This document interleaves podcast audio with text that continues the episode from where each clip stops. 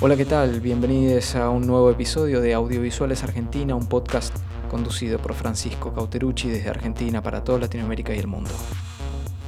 El otro día estaba manejando mi auto, modelo 99, que tiene un viejo estéreo, eh, viejo pero fiel, em, donde tengo programadas eh, en tres bandas las radios que suelo escuchar, o las radios que, que se sintonizan en el lugar donde vivo, acá, cerca de Buenos Aires. Algo que me resultó muy curioso y llamó poderosamente mi atención fue que había una radio de folclore y una radio de música en español nacional, de hecho, ni siquiera en español, eh, puramente música nacional, que es la Mega. Eh, y después había una radio folclórica. Em, creo que era un programa de radio nacional. El resto de las radios, las que usualmente tenían eh, conductores y programas verbales, en donde se dialogaba, se charlaba, eh, se, conversaba y, y salían temas culturales, sociales, tanto en AM como en FM. Fueron muchísimas suplantadas por programas automáticos musicales de música en inglés. Música en inglés que es una música pop pegadiza, de moda. Eh, no, no, o sea, no era Bob Dylan lo que sonaba, sino música de moda. Y en algunas radios eh, era música enganchada, que no había ni siquiera eh, un, un, tiempo de terminar un tema y empezar el otro. No, no terminaban los temas, se enganchaban unos con otros. Y me acordé cuando hice, junto con, un equipo de grandes productores y realizadores, cuando participé del documental Los 100 días que no conmovieron al mundo, que es un documental que nos llevó a Ruanda, eh, junto con otros países. Pero en Ruanda en 1994, durante el Mundial de Fútbol en los Estados Unidos, eh, en ese tiempo, en tres meses y unos días, en 100 días, los ruandeses eh, se mataron entre sí eh, a machetazos entre vecinos en 100 días, eh, lo cual produjo un, millón de muertes o, cosa por el estilo. o sea, un genocidio de una magnitud y una velocidad inédita para, el planeta, para, para la humanidad. Y cuando fuimos en, ya era 2007, cuando fuimos en 2007, em, una jueza argentina estaba dictando, eh, juzgando y dictando sentencia a través del Tribunal de, de las Naciones Unidas. Y una de las, de las causas, en realidad varias de las causas que tenía, estaban enfocadas en la radio. Porque la radio era el principal medio de comunicación en realidad no de comunicación, sino de difusión eh, del régimen que organizó esa matanza. Fueron convenciendo a la gente a través de la radio eh, de que sus vecinos eran cucarachas, que eran, que eran detestables y que había que asesinarlos. Em, así fue como después de un tiempo y a través de ese medio masivo de comunicación, la gente adoptó un sentido común que en realidad era una locura. Eh, y se hizo a través de la radio. La radio está como en un momento muy lindo de resurgimiento. Eh, en realidad el audio está en un momento de apogeo. Porque en las grandes ciudades se está viviendo a una velocidad y a un ritmo que no permite mucho eh, como, como hace 70, 60, 50 años atrás, la justamente la detención o, el descanso en un sillón frente a un dispositivo, frente a un televisor. Las pantallas se han reducido al tamaño de la palma de nuestra mano y vemos pantalla durante todo el día. Pero al mismo tiempo, bueno, la pantalla requiere atención. En cambio el audio, como por ejemplo este, vos podés estar haciendo cualquier otra actividad y al mismo tiempo escuchando eh, este audio. De manera que la música y lo que se dice verbalmente en audios empieza a cobrar un sentido y, se resignifica a nivel comunicación.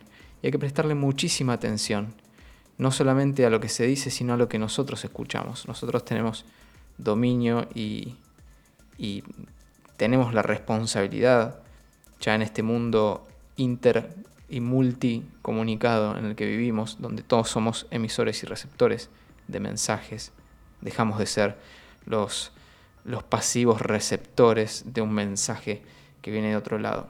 Ahora nosotros replicamos y generamos contenido de manera individual, de manera que eh, es un momento, por un lado, espectacular a nivel democrático, eh, creo que una de las grandes revoluciones de la época es la democratización de la tecnología y de, y de los medios masivos de comunicación, porque en definitiva un celular es un medio masivo de comunicación. Eh, y esto nos lleva a pensar, abriendo un paréntesis, bueno, bajo el dominio de quiénes están estos dispositivos, las telefónicas, las telefonías, eh, las empresas de tecnología.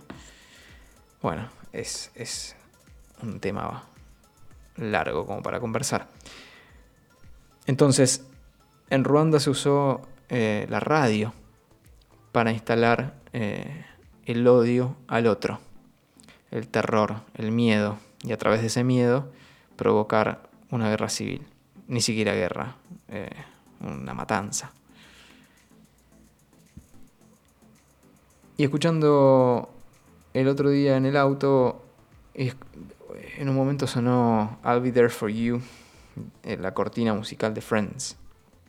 Y pensaba cómo, cómo los yankees van metiendo de a poquito y en cada uno de, los poros eh, que hay en cada uno de los hogares, ¿no? O sea, el hogar respira comunicación y esa comunicación entra a través de la radio, a través de los diarios, a través de internet, a través de la televisión y cómo los yanquis lograron invadir culturalmente a través de un sistema y de una industria. Eh, y, atrás de todo eso hay una idea, eh, no es arbitrario. Eh, puede que haya alguna cosa que sea, no sé, más, que emerja de forma más natural que otra, pero en general estamos hablando de la instalación de un sentido común y de un estilo de vida, de comunicación, de formas, de educación, un estilo, un lenguaje, que son completamente ajenos salvo para ellos, para el resto del mundo. O sea, para el resto del planeta, lo que reciben desde esos medios masivos de comunicación, en realidad les es completamente ajeno. Después, por aspiración, la gente pretende, desea e intenta emular eso. ¿Y a través de qué tipo de administración y de gobierno se puede emular eso? Bueno, a través de la misma plantilla política y gubernamental que se aplica en los Estados Unidos de América. El asunto y el gran problema es que la sociedad y la cultura eh, yanqui no es la misma que en el resto del planeta y se siguen dando la cabeza contra la pared intentando replicar su modelo este, a través de diversas formas de colonialismo, ¿no? Eh, son, una especie de, imperio torpe que no, eh, si fueran un poquito más astutos, podrían entender cómo persuadir a los diferentes pueblos y sumarlos a, a su propia cultura sin esta necesidad de todo el tiempo avasallar sobre la cultura y, y las creencias y los formatos, desde políticos hasta sociales, que hay en cada uno de los rincones de este planeta. Y algo curioso que sucede con esto es que el tiempo que se ocupa, el tiempo y espacio que se ocupa por una canción yankee, por cultura yankee, deja de ser tiempo y espacio ocupado por la persona que tenemos al lado. O sea, por nosotros, argentinos, argentinas. Es decir, eh, fue normal para la gente de mi generación, yo soy modelo 84, para la gente de mi generación, llegar a la casa después de la escuela, eh, prender la televisión, que estuviera Warner Channel, y que viéramos Friends o no sé, eh, no sé qué otra, 3x3, eh, que era, y era así. y después cuando fuimos, fuimos creciendo, bueno, las propuestas se iban multiplicando y diversificando, pero de repente toda nuestra generación consumió un contenido y hace culto a un contenido, adoramos un contenido, o porque por supuesto te genera afecto y te genera empatía, y son, son contenidos que de una manera u otra eh, te, setean una moral, una ética, una forma de vida, un estilo. Entonces por supuesto que uno le empieza a tomar cariño a eso y que, y que cala profundo en las emociones, porque un poco ese también es el sentido. Eh, se producen esos contenidos audiovisuales para provocar una emoción en la persona y en cuanto te provoca algo, una emoción, te pones a la par de eso. O sea, uno eh, empatiza con algo cuando le provoca una emoción. Entonces es realmente muy delicado. Eh, y, me llamó mucho la atención como en el, lapso este de, cuatro años, sistemáticamente se abolió cualquier tipo de, política que beneficiara a la persona que tenemos al lado para producir contenido y se instalara nuevamente un contenido extranjero. Y esto no es arbitrario, esto tiene un sentido, esto está pensado y está ejecutado. Es un plan ejecutado es un plan que por supuesto a quien beneficia al promotor de esa cultura. ¿Y quién lo ejecuta? Bueno, los locales, o sea, personas locales que hacen eco de esa cultura que no es la nuestra. ¿Por qué no escucho, no sé, folclore, un chamamé, em, o las movidas culturales que están sucediendo? Y también con cierta inocencia eh, las movidas culturales y musicales que emergen en estos tiempos también son, eh, quieran o no, eh, una especie de, hijo adoptivo de culturas que no son nuestras. porque payadores hubo toda la vida en la Argentina, en todo el cono sur, pero sobre todo en la Argentina. Ahora, raperos, eh, los raperos son los afroamericanos que eh, protestan contra el sistema, lo cual está buenísimo, pero eh, no es propio de nuestra cultura.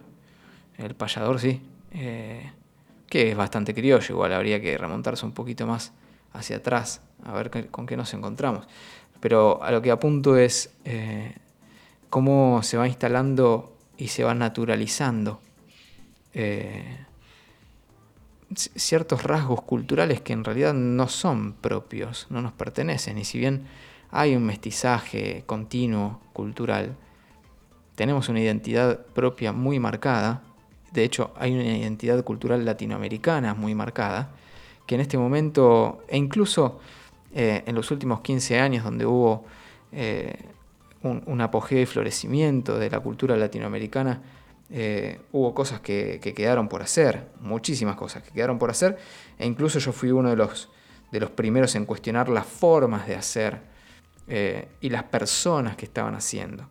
Eh, porque hoy por hoy con el diario del lunes es muy fácil decir, y bueno, esos gobiernos estaban llenos de machirulos y había muchas políticas y muchas formas de hacer política y de hacer cultura que estaban arraigadas al patriarcado. El patriarcado igual imperialismo yanqui eh, o, el imperialismo que se te ocurra. O sea, esta cuestión de imponerle eh, a una minoría, aunque sea mayoritaria en número, eh, psicológicamente a nivel social minoritaria, imponerle una realidad que, en realidad es un invento, un invento en pos de, del beneficio de un grupito y no en beneficio de la mayoría. De manera que fui uno de los primeros en cuestionar y había mucha gente que no sabía responderme o que me respondía con futurología eh, sobre cómo iban a ser eh, los años eh, de macrismo. Fui, muy crítico fui muy crítico al mismo, tiempo que, que, realizaba los spots de la campaña de Scioli, por ejemplo. O sea, era crítico para que la gente se pusiera a pensar. Por supuesto que eh, lograba muy pocas ideas claras, algunos cuestionamientos profundos porque no entendía mi postura, pero era una postura de, de detenernos como sociedad y ponernos a pensar qué era lo que estaba surgiendo. O sea, por qué eh, si bien la realidad era, eh, ¿cómo decirlo? Con altibajos, pero era una, una realidad en la que la gran mayoría estaba feliz. Porque dentro de esa realidad había ciertas cuestiones que no cerraban a nivel social. Y bueno, yo creo que uno de los grandes motivos y que, que de ahí deviene todo, ¿no? Deviene la corrupción, devienen las formas este, las formas incorrectas de comunicarse. Yo creo que hoy día la comunicación es, es la política, la política eh, es la comunicación misma. Eh, quien, quien, no domina el arte de la comunicación no domina, no domina el arte de la política. Eh, y deben ayornarse los políticos, los sistemas políticos, a nuevos sistemas de comunicación. No se puede hacer política de la misma manera que hace 70 años, porque te pasa por arriba un sistema, un sistema perverso, que le mete, como por ejemplo sucedió en las, elecciones de Brasil, un sistema perverso que aprovecha justamente las telefonías, las telefónicas, los dispositivos, para promover una posverdad que luego no interesa si era o no cierta. Lo que interesa es que la gente levante una temperatura y vote con esa temperatura. En Argentina sucedió algo parecido, un poco menos sofisticado, eh, a través de, los grandes medios masivos de comunicación. Eh, y creo que la resistencia a eso sucedió a través de, los dispositivos eh, y de las redes sociales, a diferencia del ejercicio que aplicaron en Brasil que nada es arbitrario y todo está pensado, insisto. De manera que a lo que voy con todo esto es que tenemos que tener mucho cuidado con lo que elegimos para escuchar, en el idioma que elegimos para escucharlo. Porque en algún momento de nuestra historia también sucedió que eh, fuera normal y cotidiano eh, decirse, bueno, todas las escuelas tienen que enseñar inglés. Sí, bueno, por supuesto que por una cuestión de, mercado y, y del sistema en el que vivimos, es importante saber el idioma inglés, pero no menos importante saber Mapudungum, por ejemplo. Eh, podríamos haber evitado unos cuantos conflictos y de hecho nos evitaríamos unos cuantos conflictos a futuro si lográramos difundir una lengua propia de esta tierra. Nos entenderíamos mucho mejor entendiendo la cosmovisión mapuche o, el portugués mismo. El portugués mismo. La importancia de conocer el idioma de nuestros hermanos que están acá. Si hay un país con el que tenemos que tener un mercado y un negocio, es con Brasil. Y así todo, la normalidad es aprender inglés, difundir inglés, consumir inglés. Bueno, podríamos empezar a cuestionarnos eso.